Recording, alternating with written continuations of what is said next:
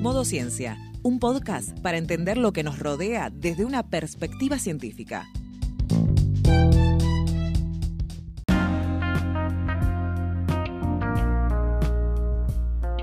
Prepárate unos mates, un té o un café, que ya activamos el modo ciencia.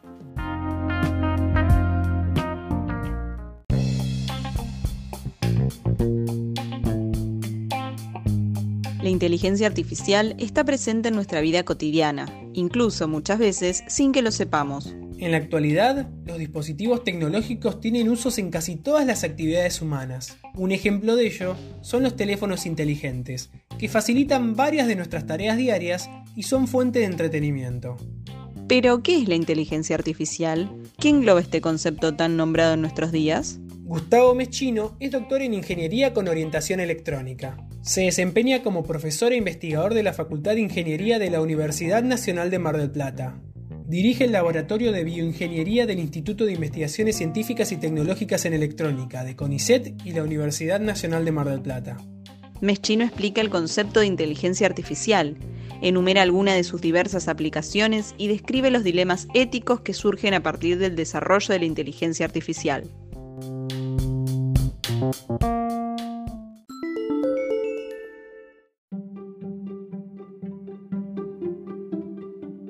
primero que vamos a ver es el origen y la idea de lo que es la inteligencia artificial.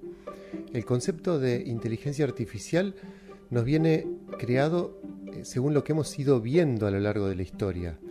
Hay muchas películas que abordan el tema de la inteligencia artificial como específicamente algo de ciencia ficción. Y entonces asociamos la inteligencia artificial a robots, máquinas, eh, no sé, sistemas que toman decisiones. Todo esto parece pertenecer a una, instancia futura a la que no hemos llegado hasta el momento.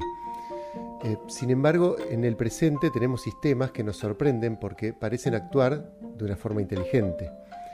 La denominación de inteligencia artificial entonces es una realidad que va variando en el tiempo, porque van saliendo nuevos sistemas, nuevas tecnologías que van haciendo realidad algunas cosas que antes eran pura fantasía y otras que han quedado en la fantasía. Una buena definición es pensar en que la inteligencia artificial es el poder de crear computadoras o sistemas que parezcan aprender del entorno y que puedan generalizar eso que aprendieron. Pero es en definitiva un sistema informático, es matemática aplicada, programas, software, al que se le ofrecen datos para que aprenda de esos datos y después pueda entonces generalizar lo que aprendió. Al sistema se le muestran los datos, dicho de una manera simple de, comprender, se le muestran los datos que en definitiva son números. Recordemos que las computadoras solo pueden actuar eh, con, información numérica que está almacenada en, memoria, ¿no? Entonces le mostramos, por ejemplo, al sistema, estos números corresponden, para dar una aplicación, a un paciente que está sano. Estos otros números corresponden a un paciente que está enfermo. Y así le mostramos muchos ejemplos. Entonces, bueno, el sistema en principio aprende a partir de la información contenida en los datos y después le preguntamos por nuevos datos, o sea, ingresamos un nuevo paciente y el sistema nos puede decir, en base a lo que aprendió, si ese paciente es sano o enfermo. Pero solamente información contenida en datos, no le hemos dado ninguna información médica, por ejemplo. Podríamos plantearnos por qué se habla tanto de inteligencia artificial los últimos años en particular, ¿no? El concepto de inteligencia artificial no es algo nuevo, en realidad viene de varias décadas atrás, desde los años 60, los años 70. Lo que pasa es que las ideas no podían plasmarse en sistemas de hardware, en computadoras que pudieran procesar a esas ideas. Entonces esto es muy común en esta ciencia de la inteligencia artificial. Se tiene una idea, descansa un tiempo en la historia porque no puede ser aplicada y luego los avances tecnológicos posibilitan que esas ideas se hagan realidad. Por eso estos últimos años, con la enorme capacidad de cómputo que tienen los sistemas informáticos, es que han vuelto las técnicas que quizá habían sido propuestas hace muchos años a funcionar en sistemas concretos de computadoras que hoy disponemos, incluso muchos que disponemos dentro de nuestros hogares y más aún dentro de dispositivos que tenemos alcance como los teléfonos inteligentes. El concepto de datos entonces también decíamos que se va expandiendo con el correr del tiempo. Antes se consideraban datos solamente a números o texto que estaban almacenados en tablas, lo que se conoce eh, normalmente como bases de datos o incluso archivos de, los que usamos en una computadora. Pero hoy y hace ya tiempo tenemos nuevos tipos de datos, bueno, que se denominan no estructurados.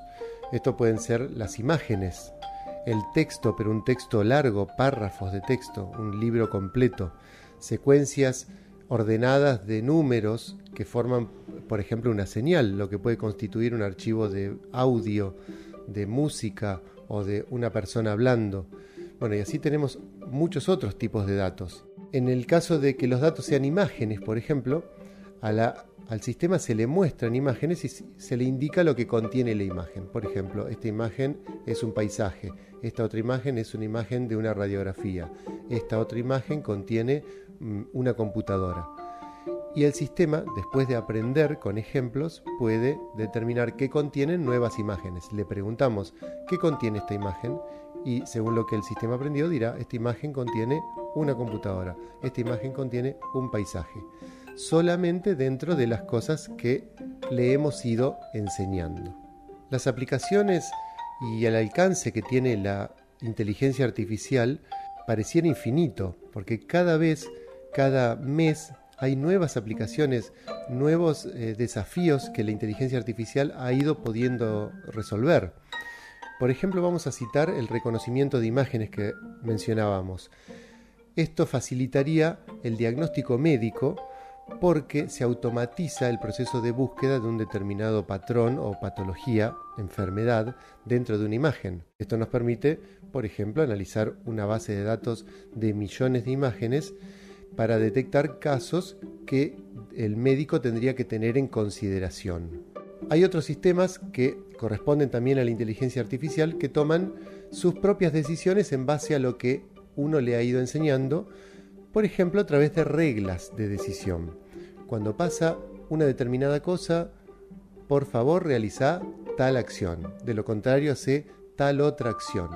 Esos sistemas son basados en reglas de actuación y también corresponden al paradigma de la inteligencia artificial. Bueno, en, el contexto del reconocimiento de patrones, tenemos por ejemplo la posibilidad de detectar fraudes en una, en una operación bancaria o en un sistema de comunicaciones que se utiliza de una manera que no es la que ha sido utilizado habitualmente. Y después tenemos aplicaciones y alcances que hace muy poquitos años, digamos menos de 10 años, ni nos hubiéramos imaginado, que es la generación de datos, no solamente el análisis de la información contenida en los datos, sino la generación de nuevos datos. Esto nos llevó a la posibilidad de generar imágenes, generar señales. Entonces, hoy no es raro que un sistema pueda generar automáticamente un cuadro arte, una pintura de arte que se basa en el estilo de un determinado pintor sin tener ninguna información adicional y la imagen generada tiene un realismo que sorprende. Y de la misma manera se pueden generar otro tipo de datos, como por ejemplo el texto. Dentro de muy pocos años no, no nos va a asombrar que un sistema sea capaz de generar un texto semánticamente correcto, sin errores de sintaxis, que proviene de algo que aprendió anteriormente. Bueno, y como aplicación más concreta también existen las, posibilidades de describir automáticamente lo que contiene una imagen o lo que contiene un video. Entonces uno podría decirle a un sistema, en, este video que dura 5 horas, buscame solamente los momentos en los cuales hay seres humanos caminando. Y el video quedaría eh, comprimido solamente con las escenas en las cuales se le encontró lo que se le pidió, pero en forma de texto. O sea que cada vez se acerca más en la forma que tenemos de comunicarnos con las computadoras a la manera en que lo hacemos habitualmente entre seres humanos. Y por eso ahí percibimos un rasgo aparente de inteligencia. En nuestra vida de todos los días, la inteligencia artificial se va introduciendo cada vez más y quizás sin darnos cuenta. Por ejemplo, dentro de las redes sociales es muy común que uno suba una fotografía y la red social reconozca quién está en la fotografía o incluso nos tira un mensaje que dice, cuidado, alguien ha subido una foto que posiblemente esté usted contenido en ella. Entonces no nos asombra que sistemas trabajen de esta manera tan eh, aparentemente inteligente, cuando en realidad son sistemas, como siempre, matemáticos que han aprendido en base a información que le hemos dado anteriormente.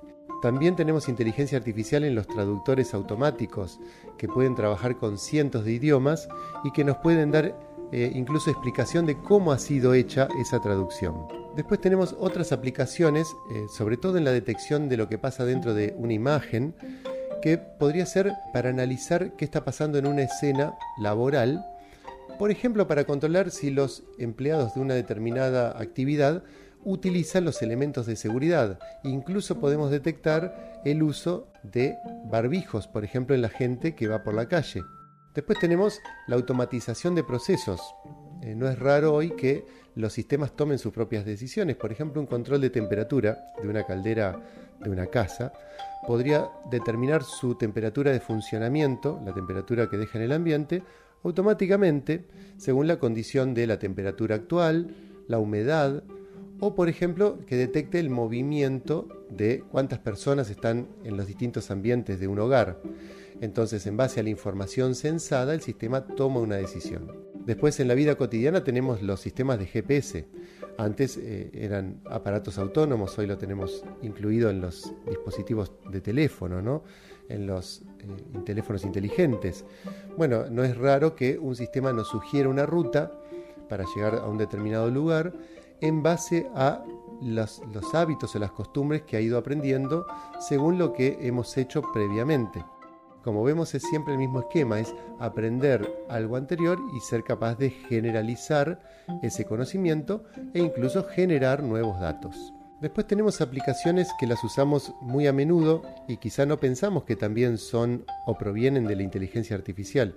Cuando nos conectamos para videoconferencias, cosa que hoy hacemos cada vez con más frecuencia, tenemos la posibilidad a veces de elegir un fondo virtual, un fondo que en realidad no existe, y nuestra imagen de, nuestra persona sigue estando activa, pero se cambia el fondo el procesamiento que hace esto suele estar asociado a técnicas de inteligencia artificial, lo que se llama en tiempo real.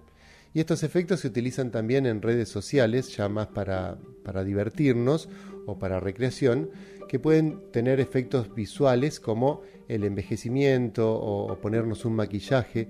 Bueno, todo este procesamiento no hay una manera de hacerlo tan eh, eficiente eh, y sobre todo en esto que decía recién, en tiempo real, que no sea aplicando técnicas de última generación de inteligencia artificial.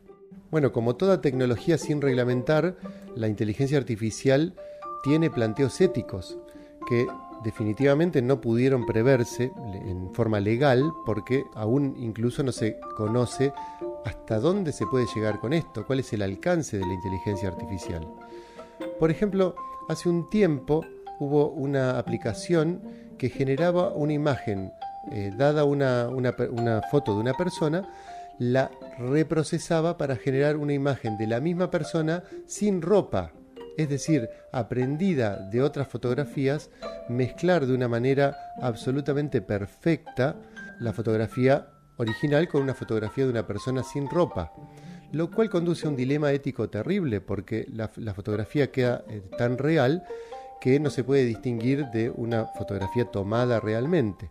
Bueno, esta aplicación tuvo que ser dada de baja, pero tuvieron que establecerse nuevos caminos legales para poder reglamentar que esta aplicación eh, no cumplía eh, normas morales o normas éticas. En el mismo sentido, tenemos la posibilidad de generar, como decíamos recién, rostros de personas que no existen, entonces esto conduciría a, la utilización de estos rostros que no van a ser encontrados en ningún lugar de la humanidad, a la generación, por ejemplo, de documentación falsa.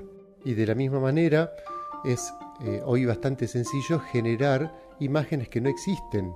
Por ejemplo, poner una fotografía de una persona y darle animación a esa fotografía en base a lo que aprendió un sistema y por eso hoy podemos, por ejemplo, hacer cantar una fotografía o bailar una fotografía lo que conduce a información que puede ser muy divertido, pero también es información falsa.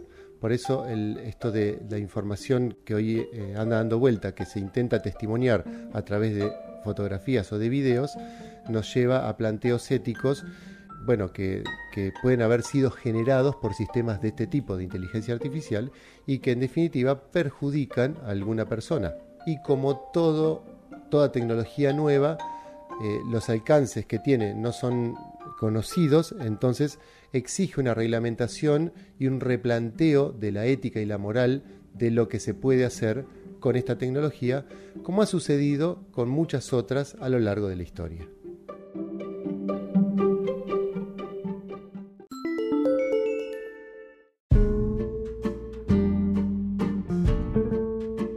Los sistemas informáticos son empleados para numerosas tareas y muchos de estos parecen actuar de manera inteligente.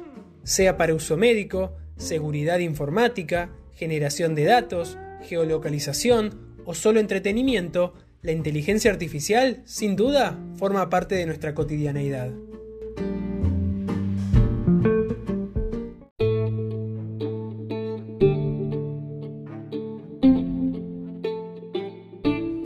A escuchar este y otros episodios en Spotify y YouTube. Suscríbete a nuestro newsletter en citecus.com barra newsletter. Encontranos en las redes sociales como Citecus